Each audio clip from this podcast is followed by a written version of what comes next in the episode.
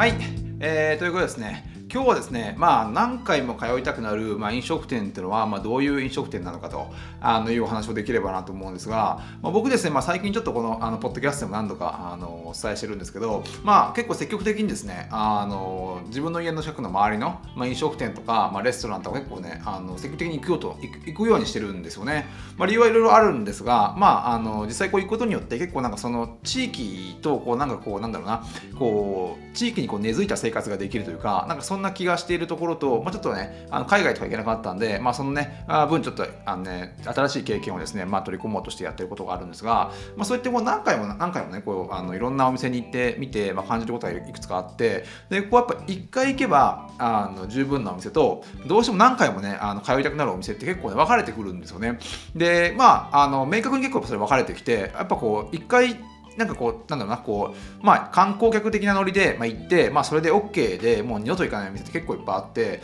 逆に本当にこう、何度も何度も通いたくなる店っていうのは、まあ、意外とあんまりなくって、でそこのポイントは何かなと思って、こういろいろね、自分の中でこう、あの思考を整理してからね、考えて今見てるところなんですが、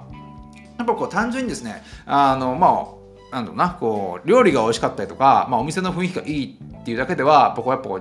あの1回行けば十分という感じで2回3回行こうとはやっぱり思わないんですよね。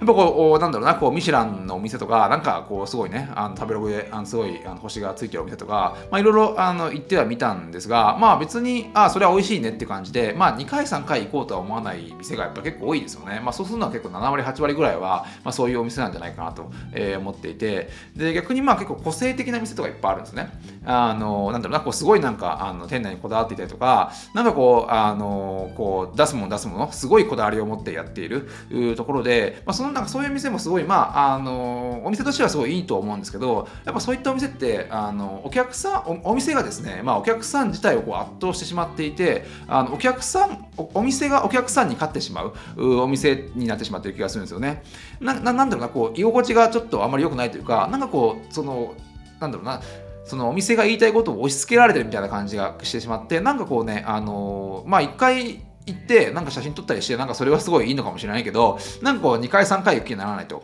で逆にですねまあ自分のお店のなんかあの画を主張せずにですねまあなんかこう一歩引いたところからお客さんをま迎え入れてくれてあの逆にこうお客さんがお店に勝つような感じがするお店っていうのはやっぱどうしても何回も何回も通いたくなる、えー、まあなんだろうなこう行けば毎回行くたびにこう気分が良くなって、まあ、自分が勝つとか負けるとかそんなこと一時考えてはないんですけど飲食行くにあたってなんだけどやっぱこうあのそういったなんか違いがあるんじゃないかなと思ってるんですね。で実際まあそういうこうよくお店のね個性とかなんかそのねあのお店らしさを出すとか、まあ、その店主のねあの雰囲気を出すとかっていろいろ言われることあると思うんですけどあの実際まあ僕は個人的に思うに、まあ、個性っていうのはなんか自分がこうね頑張ってこう出そうと思ってあの出せるものではないような気はしてるんですよね。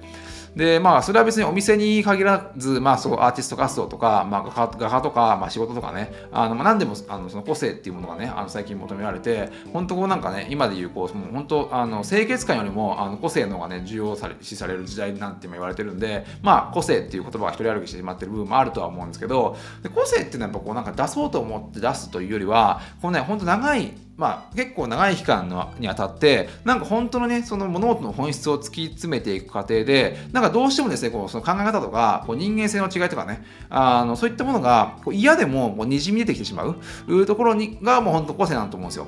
なんであの自分からこう個性的な店とか個性的な服とかなんか個性的な作品っていうのはなんかそれは個性ではないと。別に無理くりにじみ出てきたものというよりはなんか自分がそれをねあのいかにも自分のこうなんだろうなあの主張のみたいな感じでこうこう外部の人に押し付けてるような気がするんで、なんかそれってなんか個性じゃないんじゃないかなと思ってるんですよ。むしろ個性っていうのは隠そうとするぐらいやっぱちょうどよくって、特にこうお店とかって、その行った瞬間にはすげえ個性的だなとは思うんだけど、まあ、2回3回行きたいとは思わないと。まあ、そういった結局お店って特にこう、まあ、ビジネスとして考えていく場合にやっぱこうリピーターというかこう2回3回行くような店じゃないとやっぱこう収益的に難しいんじゃないかと思うんで、まあ、そこはやっぱねどうこう自分の個性をあのちょっと引いたところから見せつつお客さんにいいねあの場所を提供するとかいい味を提供するかっていうところが結構ですね、まあ、重要なんじゃないかっていうところが、まあ、自分がねこう、まあ、結構いろんな店行ってみてあの最近思うところであるんですよね。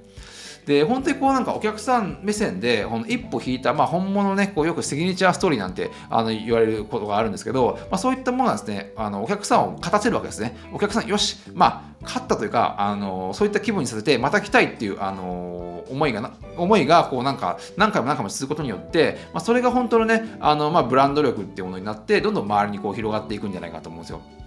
で、まあ、そういったとこに特にまあ僕が行くお店なんかそうなんですけど何度も行きたくなるお店っていうのはやっぱこう自分と同じような、まあ、好みを持った人がやっぱ集まるお店でなになることが多いんですよね。でそうすると、まあ、あのそのまあ、そそこで、まあ、提供されるもちろん食事も美味しいのはもちろんのことなんだけどあのその店に行って、まあ、他のねあのお客さんとかそのねあの他その店の雰囲気をを味わってるだけでもなんかすごい楽しくなっちゃうみたいな、まあ、そんなところが一番居心地いいんじゃないかと思うんですよ。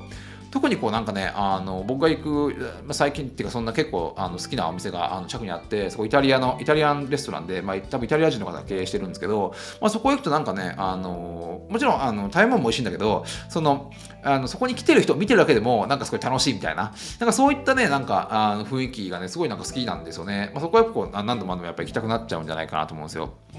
で、まあ、最近、まあ、最近ですね、まあ、家の近くのねカフェがあるんですがあの東、まあ、渋谷で結構あの人気なカフェで西屋っていうのがあって、まあ、渋谷東の方にねあのある本当小さい本当こじんまりとした何人だろうなあそこ。あ多分十数人ぐらいしか入れないんじゃないですかね、まあ、すごいあのなんだろうこじんまりしたカフェなんですけど、まあ、そこはですね、まあ、今週先週今週の確か12月20日ぐらいであの閉店になったってあの聞いてでまああの確かにこうねもうやってない最近見てもやってないと思って、まあ、いろいろ調べてみたらあのなんかね閉店した理由っていうのがあのネットで結構話題になっていましてでまあすごいやっぱ繁盛してるのはねやっぱそんな気はしたんですけどその閉店の理由が逆に繁盛しすぎてしまって、まあ、行列がねあのできすぎるお店になってしまったことがあの閉店の理由ってことね、まあ、あのその経営者の方がですねインスタグラムにあの書いていてでまあそれは結構ネットでも話題になってたんですけど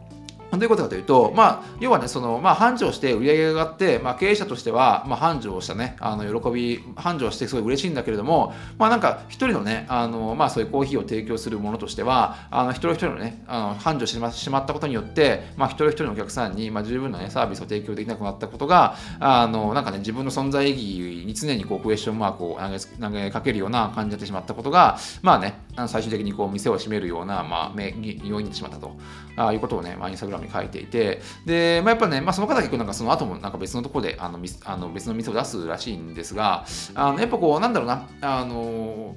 なんかやっぱりこう、繁盛店になってしまうことによってやっぱりこうなんだろうなあの一番最初に言ったあのお客さんがお店に勝つんではなくてお店がやっぱお客さんに勝つ店になってしまうような気がするんですよ。でこういったなんかこう西谷さんみたいなこうあのすごいなんか強い思いみたいなところ、まあ、本気度どんどんだけ本気に、まあ、あのその自分のねあのお店に向かっているかっていうところがあると思うんですけど、まあ、そこがやっぱこうねあの一度行けば十分な店とやっぱ何度も何度も通いたくなる店の大きな違いなんじゃないかなと思っていて、まあ、確かにこう経営者としてはねやっぱこうあの企業にとってお金っていうのは、まあ、人間間で言えばこう血液みたいなものなんであの血液なかったら人間生きれないようにあの企業っていうのはやっぱお金がないとねあのやっぱどうしても事業が回らないところはもちろんあると思うんですよ。